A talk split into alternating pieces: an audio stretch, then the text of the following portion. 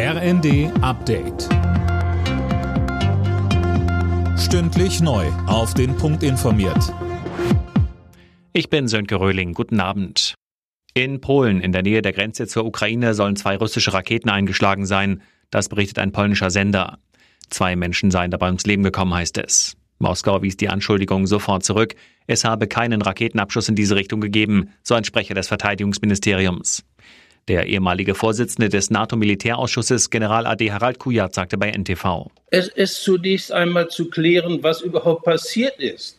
Es geht darum, eine Eskalation zu vermeiden, die unumkehrbar ist. Wir sind in einer ganz schwierigen Situation im Augenblick. Also sollten wir uns auch diese Zeit nehmen, bevor wir voreilige Schlüsse ziehen. Unter den führenden Industriestaaten droht Russland weitere Isolation. Schon zum Auftakt des G20-Treffens auf Bali wurde der Entwurf für die Abschlusserklärung bekannt. Darin verurteilen die meisten G20-Staaten Russlands Krieg gegen die Ukraine scharf.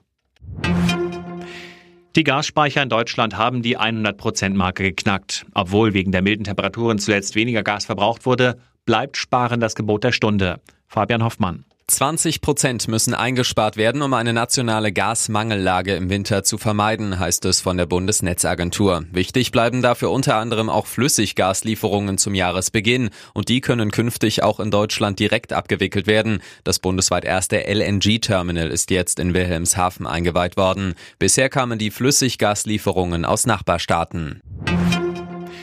Die NASA hat mit dem Countdown zum Start ihrer unbemannten Mondmission Artemis 1 begonnen. In der Nacht soll es vom Weltraumbahnhof Cape Canaveral in Florida losgehen. Es ist mittlerweile der vierte Versuch. Ein bemannter Flug ist für 2024 geplant, eine Landung mit Astronauten an Bord für 2025. Alle Nachrichten auf rnd.de